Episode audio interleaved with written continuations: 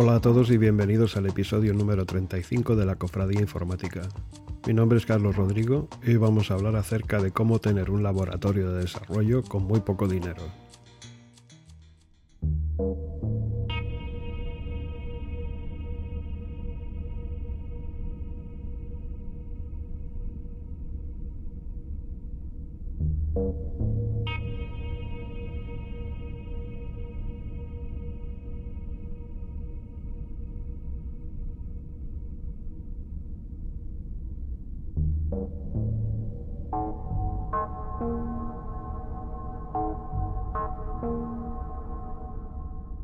Para los que no lo sepan, Raspberry Pi es un invento británico que se ha hecho muy popular.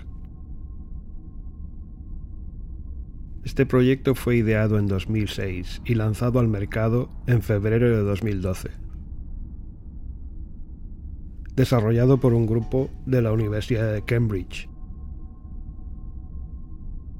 En principio su misión era fomentar la enseñanza de las ciencias de la computación en los niños. Y digo en principio, porque ahora esta cosa se usa para muchas cosas.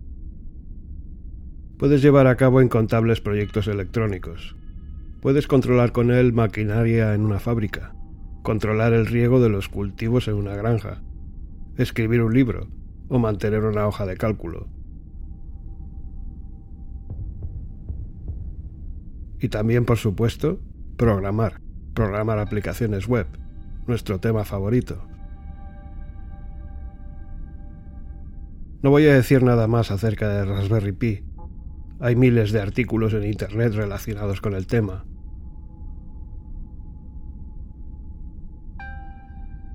Raspberry Pi trabaja con Linux, así que el único inconveniente es que debes conocer lo básico de ese sistema operativo.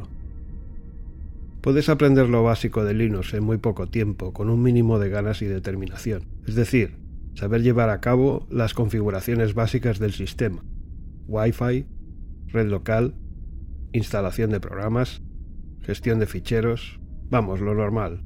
No te estoy pidiendo que modifiques el kernel o desarrolles una distro. Bien, veamos algunas opciones de programación. Desarrollo web con PHP. Para poder desarrollar en PHP con Raspberry Pi 4, solo tienes que instalar el servidor web Apache el paquete PHP, un editor de texto como Atom o Visual Studio Code, y tal vez GIMP para trabajar con gráficos, logos y fotografías. Y ya está. Desarrollo con Python. Con Python se puede hacer cualquier cosa en casi cualquier sistema operativo. Puedes hacer programas de consola o línea de comandos. Puedes hacer aplicaciones con interfaz gráfica de usuario y cómo no, puedes programar aplicaciones web. Para cada uno de estos tipos de desarrollo, necesitarás diferentes librerías de Python. Si solo quieres iniciarte en el lenguaje, la cosa es muy sencilla. Solo instala Python en tu Raspberry Pi con un simple comando y utiliza el editor estándar de Linux, Nano u otro similar para crear tus primeros programas. Programación con Netcore.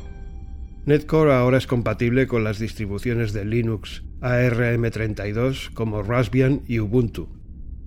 Netcore 2.1 es compatible con Raspberry Pi del 2 en adelante.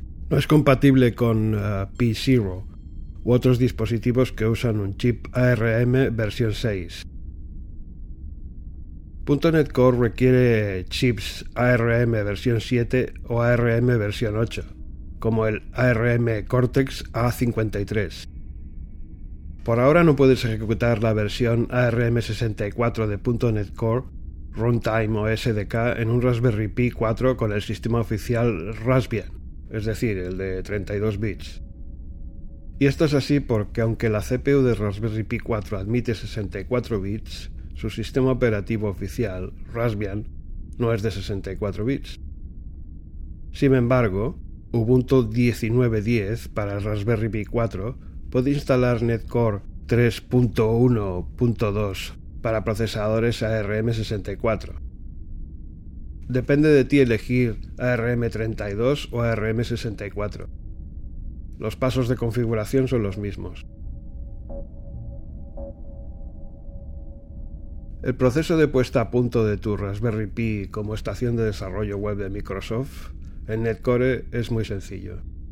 Visita la página web de descargas de .NET y descarga la versión apropiada, que dependerá del sistema operativo que tengas instalado en tu dispositivo Raspberry Pi.